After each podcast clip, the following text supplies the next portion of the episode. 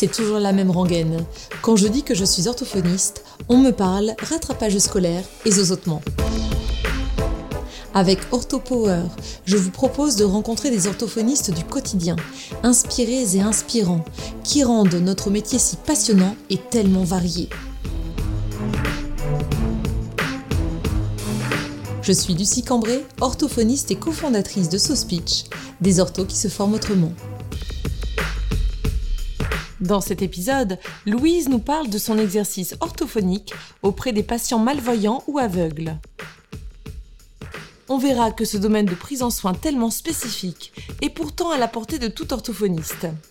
Nous vous évoquerons l'apprentissage du braille, l'importance de la multimodalité en rééducation et les possibilités d'adaptation de matériel en rééducation de langage oral et de langage écrit. Bonjour Louise. Bonjour Lucie. Merci beaucoup de participer à ce podcast OrthoPower.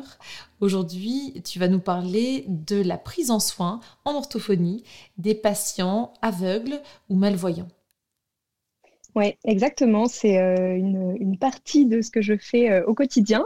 Mhm. Euh, et, donc, je suis ravie de pouvoir en discuter avec toi et de faire connaître un petit peu cette branche de l'orthophonie qui est très peu connu. Tout à fait, que je méconnais en plus totalement. Donc je te disais en off juste avant que j'allais en, apprendre, comme dans beaucoup d'épisodes d'ailleurs, euh, beaucoup à l'issue de euh, cet échange, parce que je n'y connais rien dans la prise en soin de ces patients euh, à problématiques bien spécifiques. Donc c'est vraiment super qu'on puisse échanger aujourd'hui. Alors, est-ce que tu veux bien te présenter pour les auditeurs, Louise? Avec plaisir. Donc, euh, je m'appelle Louise Ballon. Euh, je suis orthophoniste depuis euh, la fin de l'année 2019, depuis juillet 2019. Et, donc, je travaille à l'Institut national des jeunes aveugles à Paris mhm. depuis septembre 2019. D'accord. à mi-temps. D'accord. Est-ce que c'est un domaine qui t'a toujours intéressé Ou alors est-ce que c'est au détour euh, ou durant un stage euh, que tu t'es dit que c'était vraiment euh, un domaine que tu, aimerais explorer ou dans lequel tu aimerais intervenir? Alors en fait, c'est un domaine dans lequel je suis tombée un petit peu par hasard mhm. parce que à l'école de Rouen, j'étais donc j'ai fait mes études à la fac de Rouen et, et, on devait faire nos stages dans la région en Normandie et donc en contrepartie, l'école nous trouvait nos stages. Donc on était en fait, on tirait au sort des stages euh, en fonction de, la distance par rapport à l'école. C'était tout un calcul. Mhm. Euh, et j'ai euh, tiré au sort un stage en troisième année au centre Normandie-Lorraine, qui est un centre qui accueille des enfants aveugles et, malvoyants. Et j'ai eu très très peur de ce stage parce que bon, on avait eu un cours quand même sur la mhm. déficience visuelle avec l'orthophoniste qui travaillait dans ce, dans ce centre. Et, euh, mais malgré tout, ça restait euh, deux heures de cours et je me disais, mais mon Dieu, moi, j'ai jamais rencontré euh, un aveugle dans ma vie. Mhm. Qu'est-ce que je vais faire avec eux? En plus, en troisième année, c'est les premiers stages quand même avec des orthophonistes. Donc mhm. voilà, j'étais un petit peu inquiète. Et, et, en fait, dès le premier jour, c'est un stage où je me suis sentie très très bien. J'ai beaucoup aimé la population, j'ai aimé le travail qu'on faisait avec eux. Euh, j'ai aimé euh, découvrir le braille, des techniques euh, voilà, qu'on ne connaissait pas forcément bien. Mhm. Et donc finalement, j'ai passé deux semaines vraiment un, super stage où j'ai appris énormément de choses. Et puis après, bah, forcément, j'ai un petit peu, j'ai fait d'autres choses dans d'autres stages pendant les années d'études. Et en quatrième année, quand j'ai eu à choisir mon sujet de mémoire, j'étais j'avais plein de choses qui m'intéressaient, plein de choses dont j'avais envie de parler, et, euh, en même temps, j'arrivais pas forcément à me fixer sur un sujet euh, précis. Et donc, j'ai repris un petit peu mes cahiers de stage euh, depuis la troisième année, et puis je suis tombée sur une question que j'avais encadrée en rouge dans mon cahier de stage pendant, le, pendant mon stage à Normandie-Lorraine. Et je me suis dit, tiens, bah, ça, peut-être que ça peut être une question intéressante. Mmh et j'en ai parlé à l'orthophoniste, donc la maître de stage de, de ce moment-là, et qui était complètement partante, qui m'a dit bah, c'est une super idée, euh, je te suis sur ce, sur ce sujet de mémoire, donc euh, j'ai décidé de me lancer là-dedans. Et puis euh, de faire ce mémoire, ça m'a amené à faire un stage à l'Institut national des mhm. jeunes aveugles à Paris pour faire passer justement les tests de mon mémoire. Et pareil, j'ai passé trois semaines vraiment géniales dans, dans, ce centre et enfin, dans cette école. Et puis, et puis après, je m'étais dit, bon, je fais mon mémoire sur la déficience visuelle, mais ça ne veut pas forcément dire que je travaillerai là-dedans après. Et puis finalement, le jour où je suis allée présenter mon mémoire à l'INJA euh, en fin de cinquième année, une des orthophonistes a annoncé qu'elle partait mhm. euh, parce qu'elle déménageait. Et donc je me suis dit, bon, bah allez, euh, je me lance, c'est une chouette occasion. Voilà, et donc c'est la deuxième année maintenant que, que j'y suis. Ah, super. Et quelle était cette question que tu avais notée sur ton carnet de stage? C'était très certainement du coup le, le, point de départ de ton, ton questionnement pour ton mémoire, c'est ça? Oui, tout à fait, exactement. En fait, euh, j'avais assisté à un groupe euh, sur les habiletés sociales pendant mhm. mon, stage avec trois adolescents. Et sur les trois adolescents, il y en a un qui avait un diagnostic de trouble du spectre autistique. Mhm. Et moi, en fait, je voyais pas vraiment la différence avec les deux autres jeunes. Et donc, mmh. j'avais dit à ma maître, de, stage, mais en fait, je comprends pas bien pourquoi euh, lui, il a un diagnostic de trouble du spectre autistique et pas les autres. Ou alors, euh, voilà, ça me posait question. Et en fait, euh, elle m'avait expliqué, et donc j'avais fait quelques recherches, le diagnostic d'autisme dans le domaine de la déficience visuelle est très difficile à faire. Parce qu'il il se base très souvent sur des, des, des symptômes, enfin voilà, une, euh, des, signes qu'on mhm. retrouve de façon normale dans le, chez des enfants déficients visuels. D'accord. Euh, voilà, c'est un diagnostic qui est difficile à faire. Mhm. Et je me suis dit, bah, pourquoi pas essayer de trouver des idées pour, euh, pour améliorer ce diagnostic. D'accord. Et donc, ça a été le, le, point de départ de ton, ton mémoire. Du coup, tu as eu l'occasion de tester euh, euh, cette batterie d'examen, alors du coup, euh, que tu as mise au point Alors, en fait, du coup, j'ai créé une batterie quand j'ai créé un test, mhm. parce que j'avais envie de travailler autour des émotions, mhm. Avec la reconnaissance notamment des émotions dans la voix. Et ça n'existe pas en, mhm. en, test. Donc, j'ai créé un test de reconnaissance des émotions dans la voix et de compréhension des émotions euh, dans des petites scénettes. Et je l'ai fait passer donc, à des adolescents euh, aveugles, à des adolescents avec un diagnostic de trouble du spectre autistique et à des adolescents euh, tout venant. Et puis j'ai comparé un petit peu leurs résultats. Ah, super. Et est-ce que c'est un test qui euh, a été euh, réutilisé par la suite? Est-ce que tu t'en sers au quotidien? Comment ça se passe Alors moi, je m'en sers de temps en temps. Mhm. Ouais, je, ça m'arrive de l'utiliser, parfois même plus en rééducation euh, que, qu'en bilan, mais c'est un outil que, je, que j'aimerais continuer de, de, mhm. développer. Il y avait forcément des petites choses qui n'allaient pas quand je l'ai créé pour mon mémoire et ça, me, ça m'intéresserait bien de continuer de le, de le développer pour, bah, pour qu'il puisse être utilisé de façon euh, plus régulière. Tout à fait, super. Est-ce que euh, par rapport à cette population euh, spécifique que sont les malvoyants et aveugles, tu as des prises en soins particulières, comme par exemple, est-ce que tu interviens surtout au niveau du langage oral, au niveau du langage écrit, au niveau de de la gestion euh, euh, des, des, tâches exécutives ou de, des émotions, comment ça se passe au, quotidien? Est-ce que tu as euh, des prises en soins spécifiques ou c'est du tout venant comme on a en cabinet par exemple ou en structure? Alors, en fait, au sein de, de l'INJA, déjà, il y a quelque chose qui est particulier quand même, c'est que c'est des enfants, donc on accueille des enfants du CP jusqu'à la terminale. D'accord. Et ensuite, il y, a, il y, a, aussi quelques classes de, de, CAP, mais globalement, la majorité, ils sont du CP à la terminale.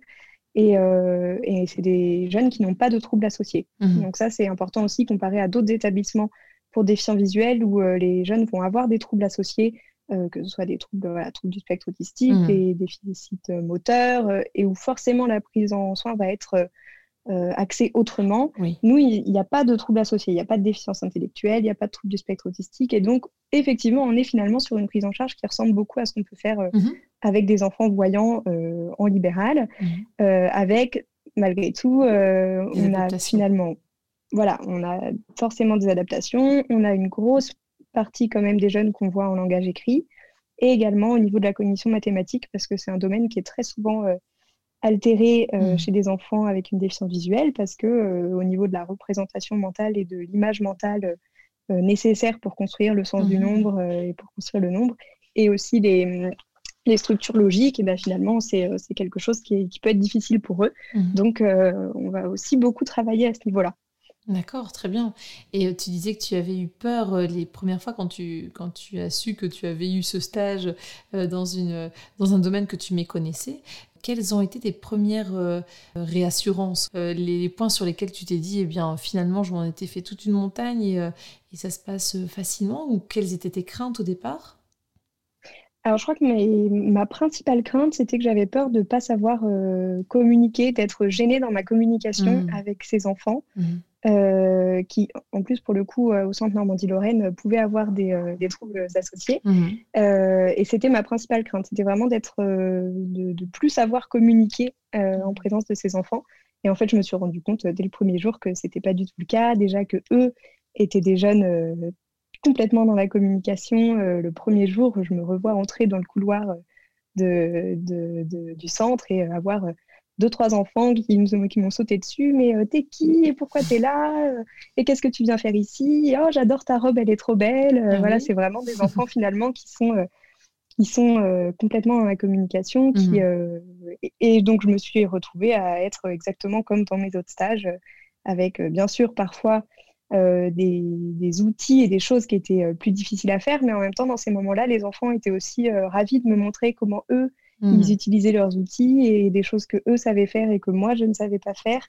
et ça les mettait aussi dans une autre position. Et donc, finalement, très vite, j'ai été rassurée par rapport à ça et je me suis rendu compte que souvent, on, on a peur de, ce handicap parce qu'on ne connaît pas et mmh en fait, on, a une, on est presque triste pour euh, eux sans même les connaître. Mmh et on se rend compte que eux, ils sont pas tristes du mmh tout et qu'il y a aucune, euh, que voilà, ils, le vivent globalement, même si bien sûr il y a des moments difficiles, mais euh, mais c'est quelque chose qui n'est pas un frein pour eux et donc finalement c'est pas un frein pour nous non plus. Oui, parce que finalement, c'est bien la méconnaissance qui crée la peur aussi. Euh, quand on, a peur d'être euh, confronté à une certaine population donnée, euh, c'est souvent qu'on a, on méconnaît le sujet, on méconnaît ce domaine-là. Oui, tout à fait. Est-ce que tu t'es un peu euh, équipé au niveau littérature euh, pour euh, te sentir un peu plus accompagnée, plus, plus prête à, à ce stage? Est-ce que tu as cherché des références bibliographiques ou est-ce que tu as un bouquin à conseiller pour les personnes qui s'intéressent à ce domaine sans s'y connaître? Ouais, alors moi, c'est finalement le stage, ça a été assez rapide, donc je me suis mmh. plus appuyée sur ce que m'apportait ma maître de stage pour pour euh, voilà, me développer, trouver des idées euh, pour, euh, pour m'améliorer pendant ce stage. Et ensuite, par contre, pendant mon mémoire, c'est là que j'ai le plus, je me suis le plus documentée sur, sur le sujet. Mmh. Et il y a un livre notamment qui que j'ai trouvé très accessible et qui reprend en fait tout le développement à la fois cognitif, moteur, langagier de l'enfant aveugle, mmh. qui s'appelle Psychologie cognitive et clinique du handicap visuel. Mmh. Donc c'est un livre de Anarita Galliano.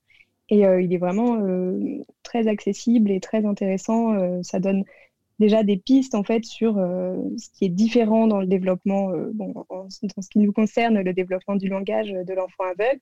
Et ensuite, bah, ça nous permet de nous dire, bah, en fait, je sais faire ça avec un enfant qui voit, donc je mmh saurais le faire aussi avec un enfant qui ne voit pas. Mmh ah, c'est hyper intéressant. D'ailleurs, est-ce que tu serais d'accord que l'on communique euh, le, lien euh, ou euh, le fichier de ton mémoire également sous l'épisode de podcast? Ah bah, Avec plaisir, ouais, ouais. Super pour les personnes Et puis, il y a un livre aussi que je trouve, que je trouve intéressant, donc qui est pour le coup pas aussi technique, mais c'est le livre de Hélène Keller, mmh. Sourde, muette, aveugle, qui pour le coup donne à réfléchir autrement et à voir que, comment on peut penser quelqu'un qui ne voit pas, hmm. ce qui peut euh, lui être euh, posé problème, ce qui peut être difficile, et à la fois aussi les solutions qui peuvent être hmm. trouvées. Et euh, je trouve que c'est une lecture intéressante aussi pour hmm. s'ouvrir l'esprit à cette, à cette pathologie. Tout à fait. Et au niveau des adaptations que tu as dû mettre en place avec, avec ces enfants, est-ce que tu en as quelques-unes en tête ou alors tout simplement est-ce que tu sais lire en braille? Est-ce que tu as dû te mettre au braille, apprendre le braille? Comment ça s'est passé? Oui, exactement. J'ai eu une formation euh, quand je suis arrivée à Ninja, donc j'avais un petit peu appris par moi-même avant. Mmh Et quand je suis arrivée à Ninja, j'ai vraiment une formation euh, au niveau du braille mmh euh, pour me permettre de maîtriser le braille aussi bien en lecture qu'en transcription. D'accord. Donc voilà, j'ai eu une heure de formation par semaine pendant ma première année qui m'a mmh amené à être diplômée euh, en braille à la fin de l'année. Félicitations. Et euh, donc ça, c'est en fait le braille intégral. Mhm. Merci. Donc c'est le premier niveau euh, de, du braille où on a vraiment un signe qui transcrit un caractère mhm. en noir. Et donc tous les, les, mots sont, chaque lettre est retranscrite en, en braille qu'on peut lire. Donc moi, je le lis uniquement visuellement. En fait, je lis le mhm. braille avec les yeux. Et quand je voilà, donc ça me permet, c'est indispensable en fait quand on est au quotidien avec avec euh, des jeunes euh, qui utilisent le braille, euh, la cotation d'une dictée pendant un bilan serait beaucoup mmh. trop longue si on ne le maîtrisait pas. et en fait, cette année, je suis en train d'apprendre ce qu'on appelle le braille abrégé. Donc, c'est le deuxième niveau du braille. évidemment, le braille, ça prend énormément de place. Un livre mmh transcrit en braille, il est trois fois plus gros qu'un livre en noir parce que c'est très coûteux en, espace. Mhm. Et donc, le braille abrégé a été inventé pour essayer de gagner en, taille. Et donc, voilà, c'est des mots de lexique à apprendre, les mots les plus fréquents de la langue française qui ont été abrégés. Donc c'est un gros apprentissage aussi, mais, euh, mais Est-ce que de plus en plus de jeunes. Euh, oui.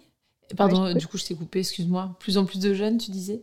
De plus en plus de jeunes euh, vont être aussi en braille, en braille abrégé quand, ils le peuvent, quand c'est possible pour eux, ils passent au braille abrégé assez rapidement, notamment parce qu'après au niveau informatique, c'est plus simple aussi. Hmm. Donc, est-ce que tu peux nous donner un exemple du coup parce que tu disais que à chaque lettre dans le braille classique correspondait en fait euh, une forme, un signe en fait, hein, un ensemble de, mm. de points tout simplement. Est-ce Exactement. En fait, le braille euh, est formé sur, euh, sur six points. Donc mm-hmm. la cellule braille c'est six points, donc deux rangées de trois points. Et chaque lettre, donc le A c'est uniquement le premier point, mm-hmm. le B c'est le premier et le deuxième point, etc. pour tous les caractères. Et ensuite, en braille abrégé, on a donc soit des mots qui sont abrégés par un signe. Mhm. Donc, par exemple, le, ça va toujours être uniquement L. Mhm. Un, ça va être uniquement U. D'accord. Voilà, un seul signe qui abrège euh, un mot. Et ensuite, on a aussi des abréviations pour, euh, par exemple, ition, ça va mhm. être abrégé par un signe. Euh, habilité, ça va être abrégé par un signe. Donc voilà, après, on va pouvoir réduire au maximum les mots. Donc c'est comme finalement comme une langue à part entière finalement parce que si à chaque euh, mot abrégé correspond euh, un signe bien particulier, euh, c'est quasiment une nouvelle langue à apprendre. Alors en fait c'est pas vraiment, c'est vraiment plutôt un, code hmm. à apprendre parce que malgré tout on se base sur l'orthographe hmm. en français. Voilà, on est quand même basé sur le français et quand on apprend le braille abrégé, il faut par contre euh, avoir une bonne maîtrise au niveau euh, de la conscience phonologique et des syllabes, mhm. parce que par exemple, euh, le CON, mhm. il va être abrégé s'il est à part entière dans une syllabe, mais mhm. par contre, comme c'est le même signe d'abréviation qu'un signe de ponctuation, euh, on ne le mettra pas en fin de mot. Enfin, voilà, il y a énormément de règles à retenir pour que la lecture soit fluide. Et donc, ça fait quand même pas mal de choses euh, à apprendre. Et pour les jeunes qui ont des difficultés orthographiques ou des difficultés euh, phonologiques, ça peut être en fait plus difficile qu'autre chose et donc on ne leur proposera pas de passer au braille euh, abrégé. Oui, c'est ce que j'allais te demander. En fait, euh, ça sous-entend que le, jeune ait déjà euh, une certaine maturité au niveau de l'apprentissage du langage écrit et qu'il n'ait pas de difficulté en effet au niveau de cette maîtrise de, de, problèmes grammaticaux ou lexicaux ou phonologiques en effet. Oui. Exactement, là j'ai fait euh, cette semaine le bilan d'une jeune, en fait, euh, c'est les, profs de braille qui m'ont interpellée pour faire son bilan, mhm. parce qu'elle est, elle est très performante en lecture en braille abrégé, mais par contre en écriture, mhm. c'est compliqué, elle se trompe, et ils m'ont dit, elle, en écriture, elle n'arrive pas à retenir euh, les signes du braille abrégé, c'est difficile. Et donc j'ai fait le bilan et en fait je me suis rendu compte que le, braille abrégé, elle le maîtrise bien, mais par contre elle a des difficultés orthographiques euh, massives. Hmm, et donc euh, par exemple le signe de AR euh, ne, ça, ne ça va pas s'abréger pareil selon s'il est suivi d'une voyelle ou d'une consonne. Mhm. Et elle, elle écrit rempart avec un E à la place d'un T, donc mhm. forcément elle utilise le signe abrégé de AR suivi par une voyelle et donc elle se trompe, mais en réalité, elle, a suivi le bon raisonnement par mhm. rapport à son lexique à elle, mais comme elle est en difficulté orthographique, hmm. forcément, il y a des erreurs qui apparaissent en transcription qui ne sont pas présentes en lecture, puisqu'elle connaît très bien le, eh principe de l'abrégé. Et est-ce que tu utilises. Donc là, c'est un apport intéressant. Oui, c'est hyper intéressant. Tu vois, je, je méconnaissais tout ça. Hein. Est-ce que tu utilises des tests euh, classiques d'orthophonie pour le langage écrit?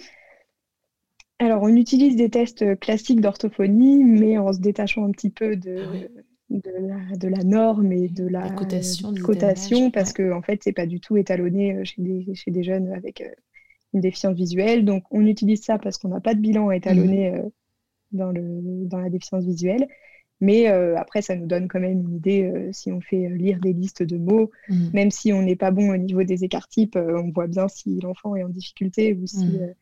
ou s'il s'en sort bien après au niveau notamment au niveau du temps, on sait qu'on ne pourra pas vraiment prendre en compte euh, la, déviation standard au niveau du temps parce que la lecture en braille est plus lente que la lecture en noir, même pour mhm. un lecteur performant. Maintenant, pour la précision de lecture, on peut quand même se fier à peu près à, l'écart type, même si on n'est pas étalonné dans une population déficiente visuelle. Actuellement, il n'y a rien qui montre que les, que les aveugles sont moins performants à l'écrit que les voyants. Mmh. Donc en fait, on peut se baser sur une norme de voyants pour dire si en CM2, ils devraient connaître plus de mots irréguliers ou pas. Donc voilà, on s'en sert, même si euh, c'est quelque chose qu'on va beaucoup plus nuancer mmh qu'habituellement. Tout à fait. Est-ce que euh, tu suis des tout jeunes enfants? Euh, Donc tu disais dans le centre où tu travailles, c'est entre quel âge et quel âge Tu peux nous redire un petit peu? Alors, c'est à partir du CP. Alors, euh, sur les âges, on n'est pas toujours, euh, on suit pas toujours les âges des mmh. classes habituelles parce qu'il euh, il y a quand même assez souvent des retards mmh. scolaires. Donc, voilà, on a... Mais ils arrivent en CP et, enfin, non, ils n'arrivent pas forcément en CP. Ils peuvent arriver à partir mmh. du CP. On a des jeunes qui arrivent bien plus tard et rester jusqu'à la terminale. et donc, malheureusement, on n'est pas assez présent auprès des petits.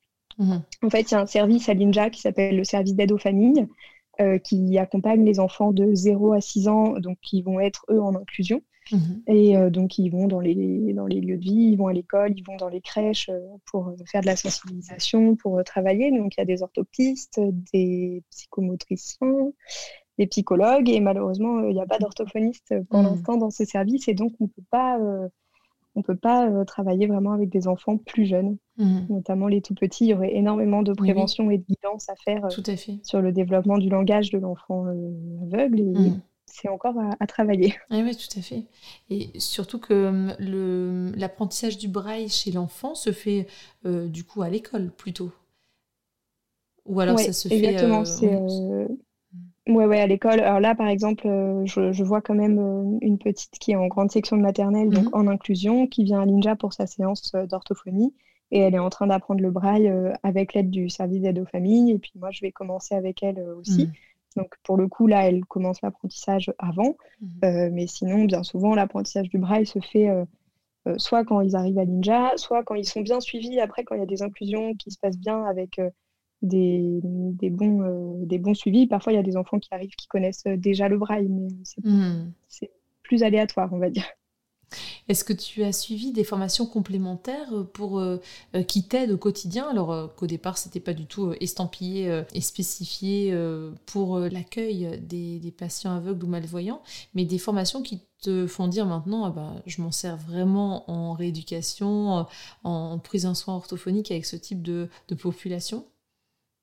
Alors, je t'avoue que pour l'instant, j'ai pas fait énormément de, formation parce que euh, voilà, j'ai commencé il y a pas très longtemps. En plus, il y a eu quand même ma première année d'exercice qui a été bien tronquée par, ah. euh, par la situation euh, actuelle. Donc, j'en ai pas fait énormément.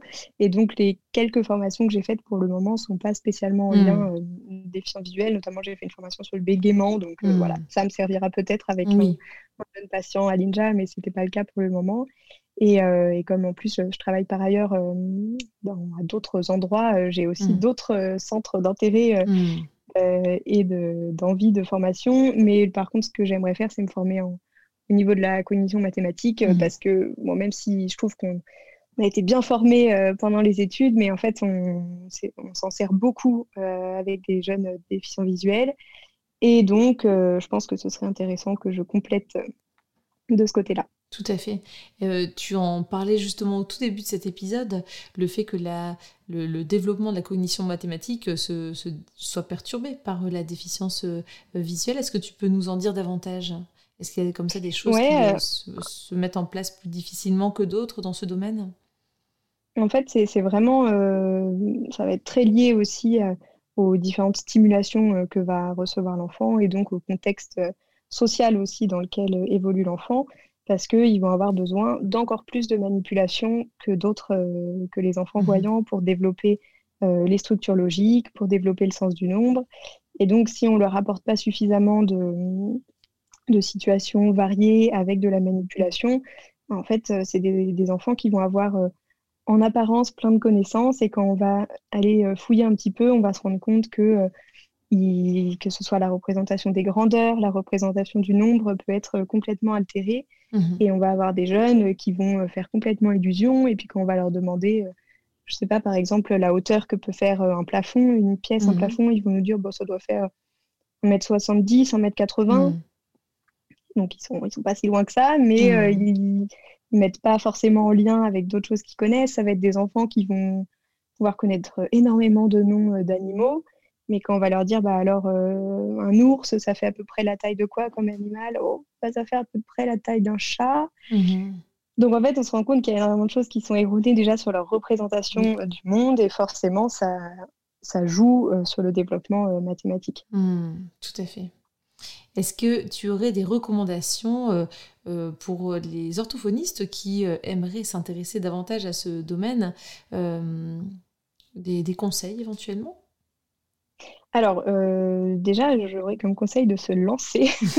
de ne pas se dire que, voilà, que si on a une demande en fait pour un enfant, euh, alors euh, ça va être aussi différent en fonction de s'il est malvoyant ou s'il est aveugle, mhm. mais de se dire qu'il y aura forcément des choses qu'on saura faire, mhm. même si on n'est pas formé de toute façon. j'ai cherché un petit peu, mais je ne crois pas qu'il y ait de formation spécifique aux orthophonistes à la mhm. déficience visuelle. Euh, on n'en a même pas dans toutes les écoles. Il n'y a pas encore des cours euh, d'efficience visuelle dans toutes les écoles d'orthophonie. Donc forcément, on n'y aura peut-être pas été euh, confronté, mais on reste des orthophonistes et ce qu'on va nous demander de travailler avec des enfants aveugles et malvoyants, c'est le développement du langage oral, c'est des stratégies au niveau du langage écrit, c'est des maths, c'est des choses qu'on sait travailler mmh. avec d'autres enfants. Et donc, il faut, se, je pense, se faire confiance aussi et se dire, bon, bah, peut-être que je tâtonnerai un petit peu, mhm. peut-être que je vais proposer quelque chose qui ne va pas marcher et que je vais devoir adapter, mais j'aurai forcément des choses à apporter euh, à cet enfant. Euh, et, je pense que c'est le plus grand conseil, c'est de se dire que qu'on saura faire des choses. Ah, c'est super. Après, c'est sûr que c'est plus difficile, je pense, avec un grand euh, qui est en braille, si on ne connaît pas du tout le braille. Mm. Et en même temps, le braille, franchement, c'est pas euh, très compliqué en fait euh, à apprendre parce que c'est contrairement à la langue des signes où c'est vraiment une langue et donc il faut hmm. apprendre une nouvelle syntaxe, énormément de vocabulaire. Là, c'est un code. Là, le braille, c'est vraiment un hmm. code, un hmm. alphabet. Donc, euh, bon, il faut s'y mettre un petit peu pour apprendre le code. Et après, si on garde son code avec soi, en fait, on est capable de, de corriger un texte. donc, on est moins rapide, mais on y, on, y, arrive quand même. Ah, donc, je pense que même en braille, on peut faire plein de choses. Et ensuite, euh, on, est, on aimerait réussir à le développer, mais s'il y a de la demande, je pense qu'on y arrivera euh, sans problème, euh, avec notamment un des, un des, profs de braille de l'INJA qui adorerait former les orthophonistes mhm. au braille. et donc, oui, je pense qu'il serait ravi s'il y avait quelques orthophonistes qui demandaient à avoir une formation à l'INJA en braille. Ça mhm. pourrait tout à fait être euh, envisageable. Donc, il eh ben, ne faut pas hésiter. Euh, s'il y en a qui sont intéressés, on pourra euh, organiser des choses.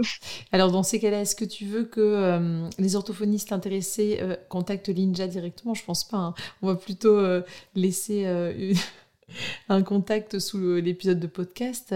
oui, tout à fait. Elles peuvent me contacter et puis ça marche. Super. Comme ça, tu pourras relayer les informations. Attends-toi à avoir très certainement beaucoup de messages. Ça ira Ça ira. Je pense que le, prof de braille serait ravi euh, de voir des orthophonistes motivés. Donc... Euh. Je pense, parce que comme c'est assez méconnu, hein, euh, comme prise en soin, ça peut être vraiment très intéressant. Et en plus, si vous avez cette motivation de, de, de proposer une formation en braille, ça peut être vraiment super chouette, en effet. Chouette. Est-ce que tu aurais des anecdotes de patients, Louise, avec lesquelles il y a des choses qui se sont passées, tu t'es dit, waouh, là je sens que l'orthophonie a été, euh, a été vraiment bénéfique, euh, cette prise en soin a été euh, porteuse de, de, réussite ou de, de, de, contentement, de, micro-succès, des défis relevés Ouais, bah, heureusement, même si ça fait pas très longtemps, j'en ai quand même ah, quelques-unes, donc c'est rassurant.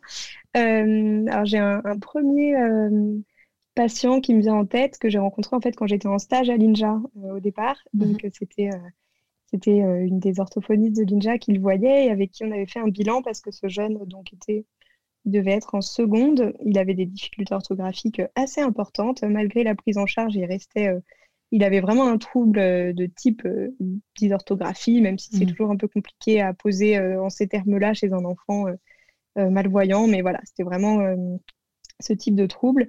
Euh, et, donc, on avait proposé euh, la mise en place d'une dictée vocale, en fait, la mise en place de Dragon. Mhm. Et on s'est un petit peu battu pour que ce soit accepté parce que c'est encore euh, souvent un peu, un peu mal vu parce qu'on se dit qu'on veut plus qu'il s'écrive alors que le but, mhm. en fait, là, il a un outil informatique, donc il pouvait dicter avec Dragon.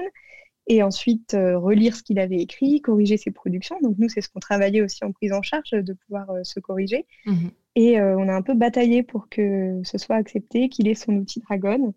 Et puis ça a été accepté. Et moi, je l'ai revu cette année, donc deux ans après, pour son bac de SES, son bac blanc de SES. En fait, mhm. j'ai été sa secrétaire pour son bac blanc de SES. Mhm. Et, et, en fait, j'ai remarqué à quel point il avait progressé. Ah, donc là où avant, il était il, avait vraiment du mal à élaborer ses idées. il ne pouvait pas faire trois phrases écrites euh, qui avaient du sens. C'était bourré de fautes d'orthographe. Et là, euh, il a eu 16 à son bac de, SES e avec Dragon. Donc, euh, vraiment, c'est c'est un bel exemple de l'apport de l'orthophonie. On s'est battu pour, pour faire valoir ce qu'on pensait être bien pour lui et ça a marché. Donc, j'étais vraiment contente de voir cette évolution. Ah, génial. Euh, et, j'ai un autre patient qui me vient en tête, mais que je n'ai pas rencontré à l'INJA pour le coup.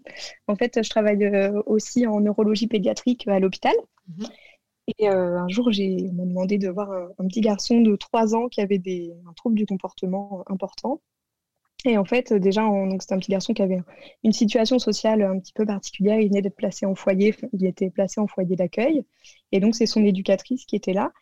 Et déjà, en discutant un petit peu avec elle, elle m'a dit des choses qui m'ont un peu un petit peu alertée. Elle m'a dit ah, bah, quand il est arrivé au foyer, il, euh, il, longeait tout le temps les murs. Puis maintenant, il le fait plus, mais au début, vraiment, il longeait tout le temps les murs. Euh, il, adore les chansons. Enfin voilà, elle, me donnait des éléments comme ça où j'avais en tête. Puis après, je me disais bon, allez, euh, vois pas non plus des, hmm. des malvoyants partout, mm-hmm. mais, mais j'avais un petit peu ça en tête quand même. Et c'est un enfant vraiment qui hurlait dans les couloirs de l'hôpital. les les soignants n'en pouvaient plus, ils disaient mais il n'y a rien qui le calme, cet enfant, c'est pas possible. Et en fait, moi, du coup, je me suis mise euh, au tapis avec lui, je me suis mise à sa hauteur, je me suis mise euh, à son niveau. Bon, quelque chose que j'aurais certainement fait dans tous les cas euh, mhm. avec un autre enfant. Et j'ai commencé à lui chanter des comptines. Et là, il je me suis rendu compte qu'il s'arrêtait et qu'il mhm. se calmait. Et ensuite, en jouant avec lui, je lui ai proposé des balles et puis des balles lumineuses. Et je me suis rendu compte que quand même, les balles lumineuses, elles l'attiraient énormément, qu'il les mhm. collait à son visage, que vraiment, c'était une grosse stimulation pour lui. Et donc, je suis allée voir les médecins, je leur ai dit quand même, euh, moi j'ai un petit doute au niveau visuel pour, cette, euh, pour hmm. cet enfant. Et donc, en se renseignant, on s'est rendu compte qu'il y avait des soucis visuels importants dans sa ah famille, chez ses deux parents, chez hmm. des grands-parents, et qu'il n'y avait jamais eu de contrôle ophtalmo qui avait été fait pour, euh, pour cet enfant. Et donc, cet enfant, je ne sais pas encore exactement à quel degré, hmm. mais il a une, une malvoyance Qu'on va, euh, qu'on va pouvoir euh, évaluer maintenant. Mais euh, voilà, c'est quelque chose où je me suis rendu compte qu'avoir cette spécificité où on a l'impression que ça peut servir que dans un contexte mhm. très précis, bah, finalement, on, se retrouve à, s'en servir aussi euh, dans d'autres moments. Et je me suis dit, bah, peut-être que j'aurais été moins rapide à, mhm. avoir cette idée de, du visuel euh, tout à fait. si j'avais pas euh, travaillé là. Et cet enfant, notamment, tout le monde était déjà parti sur, bah, ça y est, il a un trouble du spectre autistique, c'est sûr. Tout à fait. Et moi, à trois ans, quand on ne sait pas exactement ce que l'enfant voit et comment il a été mhm. stimulé depuis petit, bah, j'aurais pas tendance à, aller parler de, de trouble du spectre autistique tout de mhm. suite sans qu'il y ait une prise en charge adaptée euh, en ce sens. Tu fais très très bien d'évoquer euh, ce type de, de, déficience, ou en tout cas ces, ces, suspicions, tu vois, de déficience visuelle, parce que finalement, en cabinet libéral, par exemple, on pense souvent aux déficiences auditives et on demande très souvent est-ce que le bilan auditif est normal? Est-ce que l'enfant a été suivi par un ORL Est-ce qu'il y a eu des audits à répétition et tout ça? Et je me rends compte, tu vois, en en parlant avec toi, que je ne demande jamais euh, si les parents ont une, une correction euh, visuelle ou en tout cas s'il y a eu des soucis visuels. Euh, c'est vrai que ça fait partie des questions que je ne pose pas. Donc, tu vois, je, je, serais très certainement passée à côté ce type de. Bah, je pense c'est aussi parce qu'on a l'impression que, que la défiance euh, visuelle, on va la voir tout de suite. Tout à fait. Un enfant aveugle, on va s'en rendre compte. Mais en fait, c'est pas toujours le cas. Et il y a des enfants qui font euh, très bien illusion, qui ont un mhm. reste visuel euh, suffisant pour se déplacer sans se cogner, pour, connaître les personnes. Tout à fait. Et donc, on se dit, bon, bah, ok, tout va bien. Mhm. Et finalement, parfois, on se rend compte que ça cause déjà une fatigue importante parce qu'ils sont dans la compensation tout le mhm. temps et que quand même il y a des informations euh, à côté desquelles ils peuvent passer et donc euh, il y a, ça peut vraiment euh, jouer. Après, c'est vrai que je pense que on a moins souvent, on va moins souvent rencontrer des enfants qui vont avoir hmm. un trouble visuel, que des enfants qui vont avoir eu un trouble, une déficience auditive dans la petite enfance ou qui vont avoir une perte auditive. Je pense que malgré tout, on en rencontrera moins. Mmh Mais, c'est vrai que ça peut être intéressant de l'avoir dans un petit coin de, oui, sa tout À fait. Tout à fait. Et ne serait-ce que, comme tu disais, avoir quelques, quelques outils lumineux, en fait, et des petits jouets lumineux et tout ça. C'est vrai que pour juste voir la, la réaction de l'enfant, comme quand on lui propose des jouets sonores euh, plus ou mm. moins fort, ou euh, quand on, chuchote derrière l'enfant pour voir s'il réagit, ou si on l'appelle, enfin, euh, de, transposer un peu ces, petits testings très rapides, hein, mais qui permettent une sorte de petit dépistage, en fait, avant d'envoyer vers plus compétents professionnels de santé qui pourra poser un diagnostic, d'avoir cette sorte de matériel visuel, lumineux dans ces boîtes de jeux, ça peut être très bien. Ouais, ça peut servir. ça peut servir en effet, tout à fait. C'est super intéressant. Est-ce que tu as une liste de matériel ou alors des matériels préférentiels que tu pourrais conseiller aux auditeurs qui aimeraient se lancer dans ce domaine? Déjà, ce qui me paraît important, c'est de réfléchir euh, son matériel en termes de multimodalité, de, de pouvoir euh, faire des choses différentes euh, à partir du même, voilà, du même objectif, de pouvoir le matérialiser par différentes modalités donc, par exemple, d'avoir de quoi faire euh, de, l'auditif avec euh, des lotos sonores, des bruits d'animaux, des bruits mhm. du quotidien, des livres sonores, voilà, tout ce mhm. qu'on peut avoir, dont on peut servir en langage oral notamment, mais vraiment appuyé sur cette, sur cette partie-là. on peut aussi se servir de tout ce qui est tactile, donc d'avoir les, livres tactiles, des tissus, des textures différentes. Mhm. ça peut permettre de faire de l'appariement, du pareil pas pareil, voilà, de pouvoir aussi passer par ce tactile. Et en plus, ça a l'avantage, euh, chez des enfants qui vont potentiellement passer au braille après, si c'est des petits, de travailler justement cette discrimination eh tactile fine, qui est mhm. super importante finalement pour le braille euh, ensuite. Mhm. Après, on peut passer euh, par l'olfactif, le gustatif, voilà, tout vraiment utiliser un maximum de modalités, avec toujours en fait en idée un petit peu derrière de toujours faire le lien entre mhm. ces modalités pour que, euh, que l'enfant puisse se créer euh, une représentation mentale, une image mentale la plus précise possible mhm. euh, du mot ou du concept. Donc voilà, que ça reste pas seulement, bon, bah, la vache, c'est l'animal qui fait meu, mais qu'il mhm. puisse aussi avoir une idée, de, voilà, faire vraiment la description de l'animal, euh, faire euh, donc utiliser euh, des définitions, une description verbale vraiment assez riche, assez précise, mhm. pour, pour que l'image mentale puisse se construire le plus fidèlement possible par rapport à la réalité. Mhm. et puis après, ce qu'on peut aussi utiliser, par exemple pour les prises en charge en articulation, ça va être tout ce qui est le ressenti sur le corps, mhm. parce que bah, ça se crée beaucoup par l'imitation du parent notamment. Et donc, euh, voilà, si on n'a pas accès à cette imitation, parfois on a des imprécisions articulatoires. Donc, faire ressentir sur nous, sur l'enfant, ce qui se passe au niveau euh, des articulateurs, de la bouche, euh, de la gorge, ça peut être super intéressant. Et, et, ce qui est important, du coup, je pense, ça va être de vraiment toujours laisser du temps à mmh l'enfant, parce que forcément, comme on passe par cette multimodalité, ça va être des choses, nous, on est beaucoup plus rapide avec notre vision à identifier instantanément euh, un concept, une image. Et donc, euh, on a parfois tendance un petit peu à avoir envie d'aller plus vite que la musique, d'aller plus vite que l'enfant. Et il faut vraiment se remettre à, son rythme. Mhm. Euh, voilà, et pour revenir du coup avec des idées plus précises de mmh, matériel qu'on peut utiliser, alors un petit peu en vrac de, de ce qui m'est venu, moi celui que j'aime bien utiliser, qu'on trouve facilement et souvent dans les cabinets, c'est le tic-tac boom. Mhm alors soit on a les cartes qui sont de toute façon écrites assez gros, donc pour les malvoyants c'est mhm. bien, et sinon bah, on lit nous la syllabe et ensuite on peut fonctionner vraiment euh, exactement comme avec un enfant euh, voyant. Donc j'ai déjà parlé de tout ce qui est livre sonore tactile. Euh, j'ai vu aussi passer sur les réseaux une adaptation du qui est qui mhm. peut être, alors je ne sais pas du tout si elle est en, en, vente, mais en tout cas je pense que c'est un jeu qui est assez facile à réadapter soi-même en modifiant les personnages, mais en leur mhm. faisant voilà, des cheveux avec différentes textures, euh, des yeux. Euh, je pense que ça peut être un jeu sympa ah à adapter. je ne suis pas encore euh, lancé d'ailleurs. On en a fait un géant à Ninja, mais en petit, j'ai pas encore fait. Mhm. Il y a aussi, j'ai découvert il n'y a pas longtemps une application qui s'appelle Mots J'écoute. C'est une mhm. application de mots croisés adaptée en, en, auditif. Donc on peut jouer uniquement par le canal auditif. alors, je l'ai, voilà, elle est, elle est sortie il n'y a pas très longtemps. C'est une appli gratuite, donc ça peut être aussi pour des grands, notamment avec qui on travaille l'orthographe. Ça peut être carrément un outil sympa.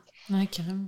Et après, en fait, ouais, avoir, en fait, avoir plein de choses sous la main, des gommettes, des, un feutre noir épais, euh, des gommettes, de la pâte à modeler, de quoi bricoler. Donc, euh, on récupère euh, tous les bouts de tissu, tous les mhm. cartons, tous les papiers à texture qu'on peut trouver, parce que bah, ça peut vraiment permettre de fabriquer plein de choses.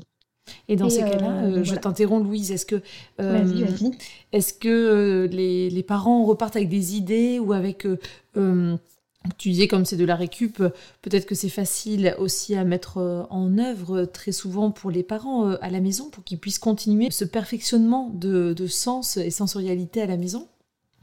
Oui, complètement. Alors, à Ninja, euh, malheureusement, on ne rencontre pas beaucoup les parents, comme ah c'est une école et que les enfants viennent en taxi, ils sont à l'école, on les récupère. Donc on a peu ce lien avec les parents, mais si on reçoit des familles en libéral, effectivement, je pense que la partie euh, guidance mmh. est hyper importante parce qu'avec un tout petit, on peut avoir une communication qui s'est un petit peu, euh, un petit peu altérée, euh, des compétences de communication qui sont un petit peu fragilisées dues à la déficience visuelle. Et mmh. donc effectivement, de faire tout ce travail de guidance, de montrer aux parents ce qu'ils peuvent faire, comment ils peuvent utiliser les objets de leur quotidien mmh. pour pour euh, développer le langage de leur enfant, c'est effectivement quelque chose qui va être, mhm. super intéressant. Mm. Et c'est vrai que du coup, le fait de euh, d'apprendre un nouveau mot à l'enfant, euh, ça va être certainement accompagné par l'indication de faire toucher, faire entendre le bruit. Alors c'est plutôt ça? Ouais, en fait, si, si on, avec un enfant voyant, parfois on va mhm. avoir tendance à développer le lexique vraiment au nombre, mhm. À partir d'images, et donc on va faire du nombre. Et avec un enfant euh, malvoyant ou aveugle, si on fait la même chose, on risque vraiment d'avoir un enfant qui va développer ce qu'on appelle euh, le, verbalisme. Mhm. C'est en fait le fait d'utiliser des mots euh, qui, qui, ne font pas sens pour eux, d'utiliser un mot qui mhm. fait sens pour un voyant. Et c'est pour ça que pour développer le lexique chez un enfant déficient visuel, ça va être important de passer vraiment par les traits sémantiques, le mhm. développement du réseau sémantique et de toujours faire des liens, de pouvoir comparer les choses entre elles, mettre des mots euh, décrire vraiment les textures, euh, les, par exemple, avec euh, les animaux, on va aller dans le détail, vraiment, on va décrire la longueur de la queue, la hmm. longueur, si c'est des poils courts, des poils longs. Et eh oui. Alors qu'avec un enfant voyant, on n'aurait pas forcément le réflexe d'aller aussi loin dans le détail de la description. Est-ce que ça a été un exercice qui a été difficile pour toi au début quand tu as su que c'était nécessaire en fait de, de, passer par des descriptions beaucoup plus fournies? Eh bien oui, parce que je me suis rendu compte que parfois je ne savais pas exactement euh, quelle euh, taille faisait euh, la queue d'un puma. ça, déjà, c'est une première difficulté. Il faut mhm. refaire, nous, nos, images mentales des animaux et mhm. autres. Et, puis parfois, en fait, on va se rendre compte que on a tendance à employer quelque chose qui est évident pour nous. Par exemple, je faisais en séance de logico-mathématiques avec une petite patiente. on travaillait sur les fractions. Et moi, je disais, bah oui, mais il faut que tu puisses euh, diviser en haut et en bas par la même chose. Hmm. Je voyais bien que c'était pas clair du tout ce que je racontais. Et puis, au bout de quelques secondes, j'ai tilté qu'en braille, on n'écrit pas du tout la fraction euh, avec euh, la barre et les en haut et en bas, on, on les écrit vraiment en ligne. Et, eh oui. et donc, je lui ai dit, ah bah oui, non, mais effectivement, ça ne fait pas sens du, mm, mm. du, tout pour toi. Donc, encore aujourd'hui, en fait, ça m'arrive relativement euh, souvent de me dire bah non mais là euh, c'est pas la bonne description que j'ai faite pour que son image mentale soit, soit correcte. Eh oui, c'est un bon exercice du coup. Au quotidien, tu dois euh, remettre en questionnement tout ce qui fait notre système de, de repères en fait. Oui, complètement. Et du mm. coup, oui, ça fait réfléchir à comment, comment adapter un matériel, comment adapter ce qu'on va proposer pour que mm-hmm. ce soit concret dans le référentiel de l'enfant et pas mm. forcément dans le nôtre il y a certainement des adaptations qu'on peut trouver aussi sur ce groupe de matériel, adaptation Alors, il y en a de temps en temps, mais en réalité, euh, il n'y en a pas tant que ça. Et ça pourrait valoir le coup qu'on en poste, euh, tu vois, nous qui en faisons pas mal. Euh, mmh. C'est une bonne idée d'ailleurs, tu vois, j'y avais pas pensé, mais notamment, c'est vrai que ça pourrait être intéressant qu'on poste un peu plus d'idées de, ce qu'on fait pour, oui. pour donner des pistes. Ah, ça serait C'est vrai, j'y penserai.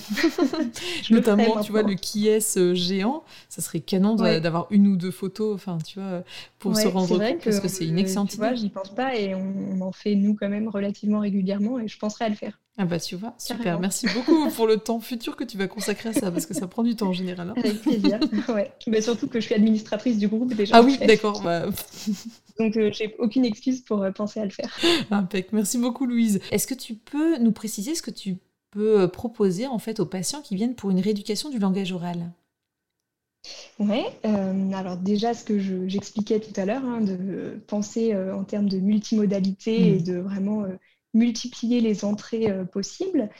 Euh, pour, euh, alors, d'une part, on peut avoir avec un petit, vraiment, on va développer les compétences de communication, développer l'imitation, le tour de rôle.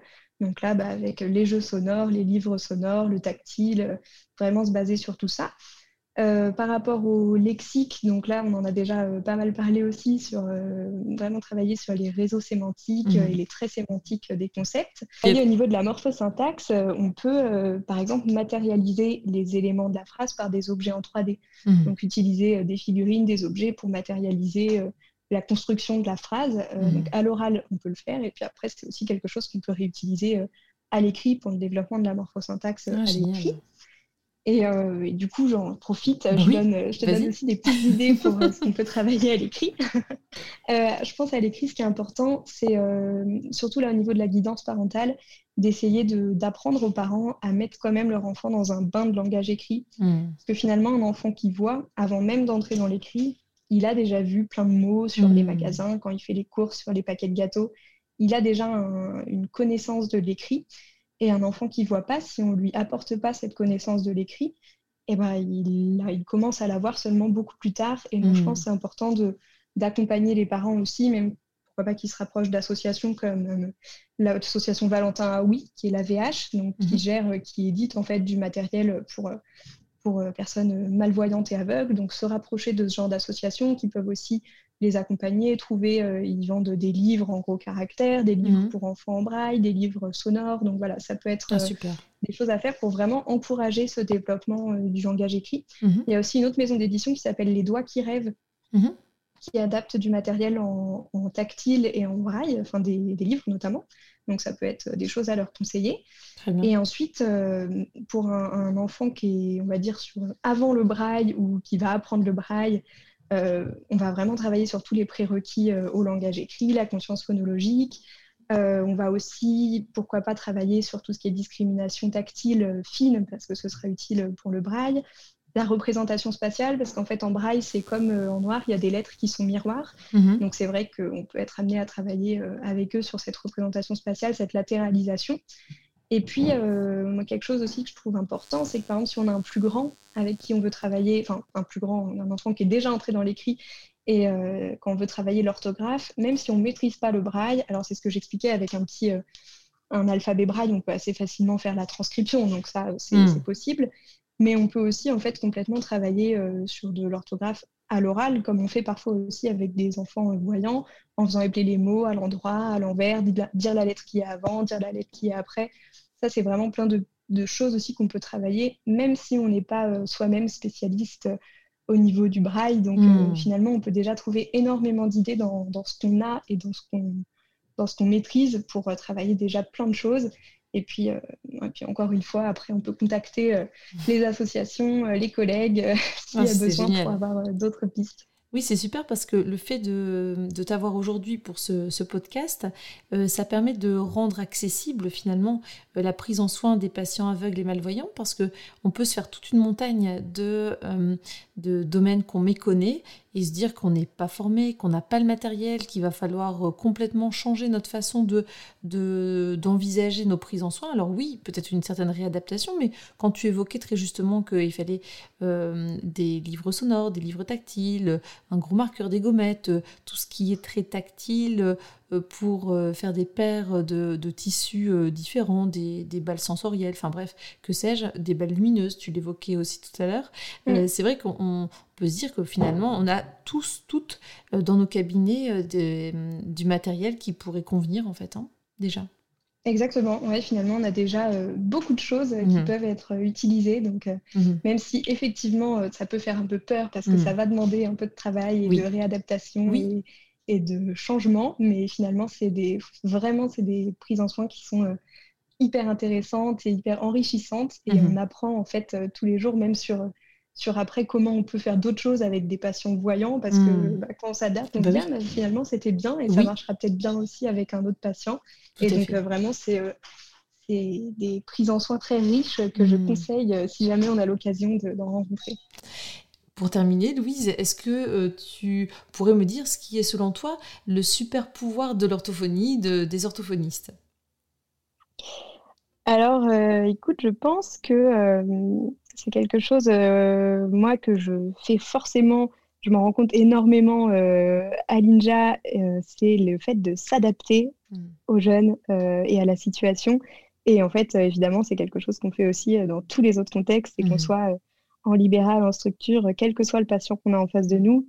Parfois, on a prévu de faire quelque chose pendant notre séance et tout se passe bien et il n'y a pas de souci, mhm. même si on a quand même adapté notre contenu de séance aux jeunes. Mais voilà. Mais par contre, la capacité à, réagir rapidement et à réadapter ce qu'on doit faire euh, en fonction de la réponse du jeune, en fonction du niveau qu'on a peut-être mal évalué, en fonction d'énormément d'éléments qui peuvent venir perturber ou modifier une séance. Et je pense que vraiment, ça, c'est quelque chose qui est indispensable mmh. dans notre métier à tous les niveaux, c'est de pouvoir euh, s'adapter mmh. vraiment à, son patient et à ce qui nous amène aussi, lui, le jour de la séance.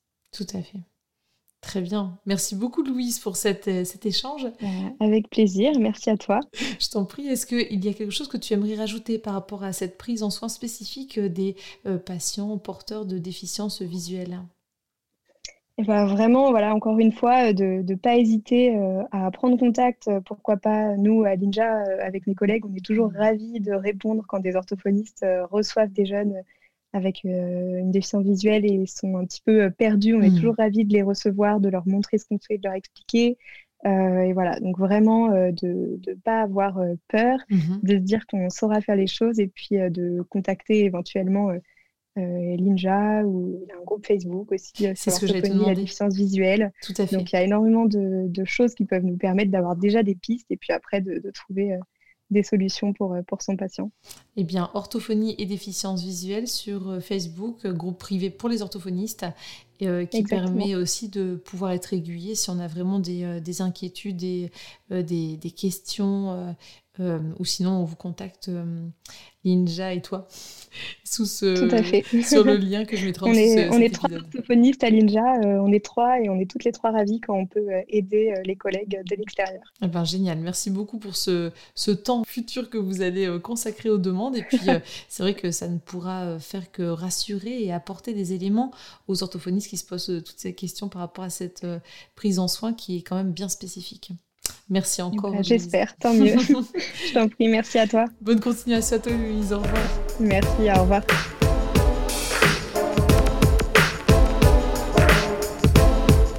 Voilà, j'espère que ce nouvel épisode d'OrthoPower vous a plu.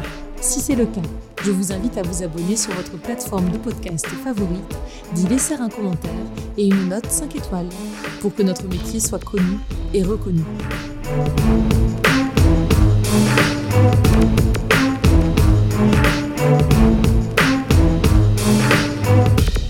Cúpula.